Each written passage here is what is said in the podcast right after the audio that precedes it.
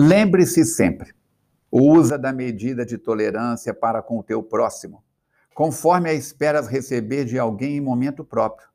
Ninguém existe na terra de hoje que marche sem equívocos, sem temor, sem tormentos, gerando aflições quando desejava acertar e produzindo sofrimento quando intentava apaziguar, necessitando compreensão e, como efeito, tolerância. Assim, se tu aquele que semeia hoje a tolerância de forma a colhê-la amanhã. Estas são as palavras da veneranda Joana de Ângeles, no livro Vida Feliz, na lição de número 136. Estamos no nosso podcast de número 42, 18 de abril de 1857, Livro dos Espíritos, era lançado em Paris. Foi ontem mesmo. Lembramos que esse espaço aqui no de podcast, no Spotify, em que Alice Carvalho e eu estamos compartilhando conhecimentos, respondendo perguntas que os internautas nos enviam, é seu. Você pode e deve participar. Perguntas críticas, observações, considerações, e se nada tiver de especial para dizer, manda o seu nome e de onde está falando, país tal, cidade tal, estado tal, para que a gente possa ter notícias de onde estamos. Já estamos em mais de Vamos conferir aqui. Com mais de 5.314 visualizações, 19 países, 21 estados. E você é parte de todo este projeto. Quer saber mais? O telefone nosso é 329-8489-9106. Aguardamos o seu WhatsApp. Falcone, eu li e não entendi. Como interpretar essa frase de Jesus? Não vim trazer a paz, não vim trazer a paz, mas a divisão. Será possível que Jesus, a personificação da doçura e da bondade, haja dito: Não vim trazer a paz, mas a espada, vim trazer o. Vim separar do pai o filho, do esposo a esposa, vim lançar fogo à terra e tenho pressa de que ela se acenda? Não estarão essas palavras em contradição flagrante com seus ensinos? Não há contradição nessas palavras, que dão, em verdade, testemunho de sua alta sabedoria. Quando Jesus declara: Não acrediteis que eu tenha vindo trazer a paz, mas sim a divisão, seu pensamento era este: Não acrediteis que a minha doutrina se estabeleça pacificamente. Ela trará lutas sangrentas, tendo por pretexto o meu nome, porque os homens não me terão compreendido ou não me terão querido compreender. Os irmãos, separados pelas suas respectivas crenças, desembainharão a espada um contra o outro, e a divisão reinará no seio de uma mesma família, cujos membros não partilham da mesma crença. Vim lançar fogo à terra para expungi-la dos erros e dos preconceitos, do mesmo modo que se põe fogo a um campo para destruir nele as ervas más. E tenho pressa de que o fogo se acenda, para que a depuração seja mais rápida, visto que do conflito sairá triunfante a verdade.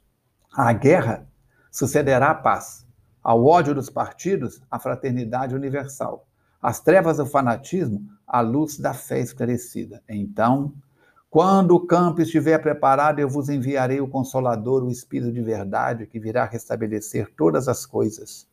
Isto é, que dando a conhecer o sentido verdadeiro das minhas palavras, que os homens mais esclarecidos poderão enfim compreender, porá ter uma luta fraticida que desune os filhos do mesmo Deus, cansados, afinal, de um combate sem resultado que consigo traz unicamente a desolação e a perturbação, até no seio das famílias, reconhecerão os homens onde estão seus verdadeiros interesses com relação a este mundo e ao outro verão que ao lado do verão de que lado estão os amigos e os inimigos da tranquilidade deles.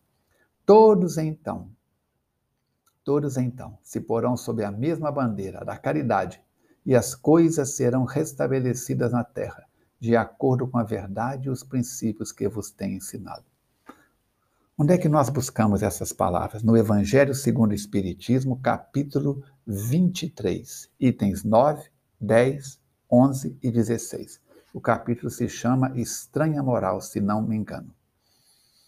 Falcone, eu estava com minha esposa conversando e de repente ela recebeu, começou a sentir mal, a arrepiar e deu passividade a um espírito. O que, que eu faço numa situação dessa?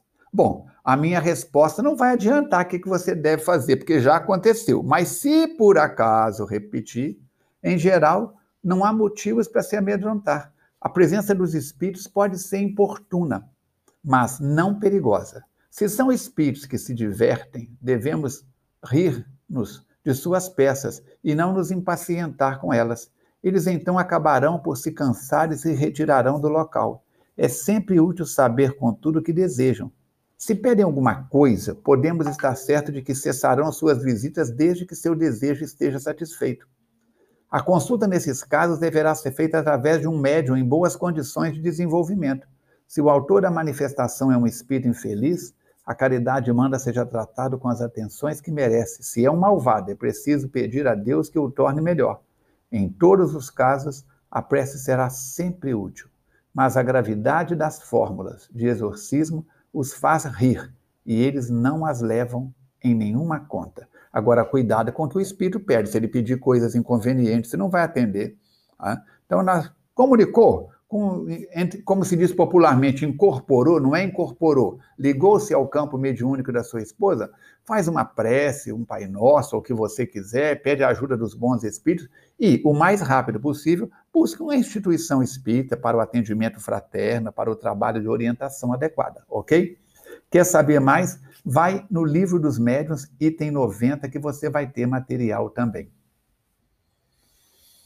Quais são os meios de comunicação com os espíritos, segundo relata Allan Kardec? Os meios de comunicação com os espíritos são muito variados. Dependem tanto da natureza mais ou menos apurada dos espíritos, quanto das disposições peculiares às pessoas que lhes servem de intermediárias. O mais vulgar ou universal consiste na intuição, isto é, nas ideias e pensamentos que eles nos sugerem. Certos espíritos se comunicam por pancadas, pela escrita ou pela fala. Os médios possuem para esses diferentes modos de comunicação aptidões especiais. Há, assim, médiums de efeitos físicos, auditivos, falantes, videntes, desenhadores, músicos e escreventes. No livreto que é o Espiritismo, no capítulo 1, lá está lá, tudo explicado isso tranquilamente. Falcone, por que, que os espíritos diferentes falam coisas diferentes sobre o mesmo ponto? Por que essas contradições na linguagem dos espíritos? Primeiramente, diz Kardec que os espíritos sérios não se contradizem. Não se contradizem nunca. Sua linguagem é sempre a mesma com as mesmas pessoas. As causas das contradições que às vezes encontramos na linguagem dos espíritos podem ser resumidas. Primeiro, a ignorância dos espíritos. Segundo, embuste produzido por espíritos inferiores. Terceiro, falhas pessoais do médium. Quarto, insistência por obter uma resposta que o espírito recusa dar. Quinto, a própria vontade do espírito que fala conforme o momento, o lugar e as, e as pessoas. Sexto, insuficiência da linguagem humana para exprimir coisas do mundo incorpóreo. E por último, sétimo, a interpretação particular dada a uma palavra ou explicação. Onde é que você pode consultar mais sobre isso? Revista Espírita de 1858, página 255. Para se ensinar e aprender Espiritismo, qual é o melhor método? A resposta está no Livro dos Médiuns, item 31 e 32. O melhor método do ensino espírita é dirigi-lo à razão antes de dirigi-lo à vista. É o que seguimos em nossas lições e com a qual estamos muito satisfeitos. O estudo preliminar da teoria tem uma outra vantagem que é de mostrar imediatamente a grandeza do objetivo e do alcance dessa ciência.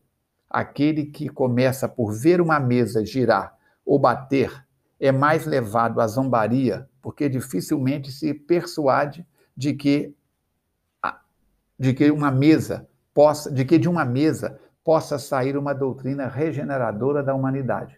Começar pela teoria nos permite passar todos os fenômenos em revista, explicá-los, compreender a possibilidade de condições sob as quais podem produzir os obstáculos que poderão ser encontrados. Qualquer que seja a ordem sobre a qual eles aparecem, depois nada terão que possa surpreender, poupando-se a quem quer trabalhar uma série de desenganos. Quero saber, Falcone, qual é a diferença entre expiação e prova. Vamos buscar as palavras do codificador. A expiação, diz Kardec, implica necessariamente a ideia de um castigo mais ou menos penoso, resultado de uma falta cometida. A prova não tem relação com falta anterior, mas implica sempre um estado de inferioridade real ou presumível do espírito, porque quem chegou ao ponto culminante a que aspira não necessita mais de provas. Ainda diz Kardec que, em certos casos, a prova se confunde com a expiação, ou seja, a expiação pode servir de prova e a prova pode servir de expiação. E cita o exemplo do aluno que se apresenta para receber a graduação, submetendo-se a uma prova. Se falhar, terá de recomeçar o trabalho, por vezes penoso, cuja carga é uma espécie de punição da negligência do primeiro. A segunda prova é, portanto, além de prova uma expiação. Kardec esclarece, por fim, que é um erro pensar que o caráter essencial da expiação seja o de ser imposta, pois pelo próprio espírito ele pode solicitá-la.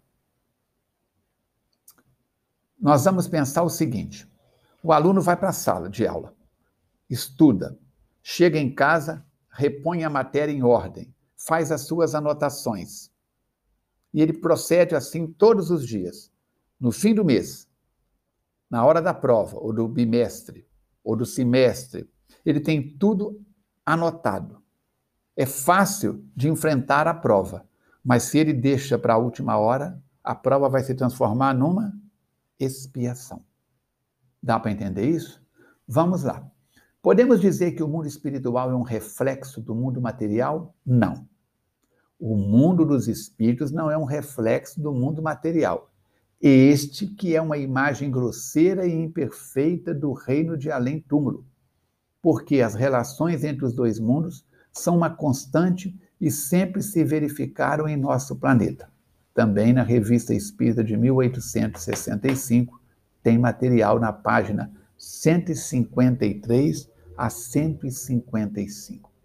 Se você ainda não conhece a coleção chamada Revista Espírita, entra aí no seu programa de busca, procura ler, estudar, porque é na Revista Espírita que Allan Kardec desenvolve primeiramente os assuntos que depois vai colocar nas obras básicas.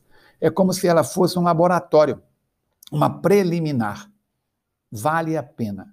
Eu costumo dizer que Allan Kardec fez, em 14 anos de vida prática dedicada ao Espiritismo, o que muitos de nós, ou pelo menos falando por mim, talvez não façamos em 14 reencarnações.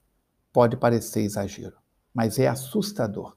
Quanto mais eu estudo Allan Kardec, mais eu me apaixono pelo bom senso, mais eu me apaixono pela lógica, pela, pelo material que nos oferece para a fé raciocinada.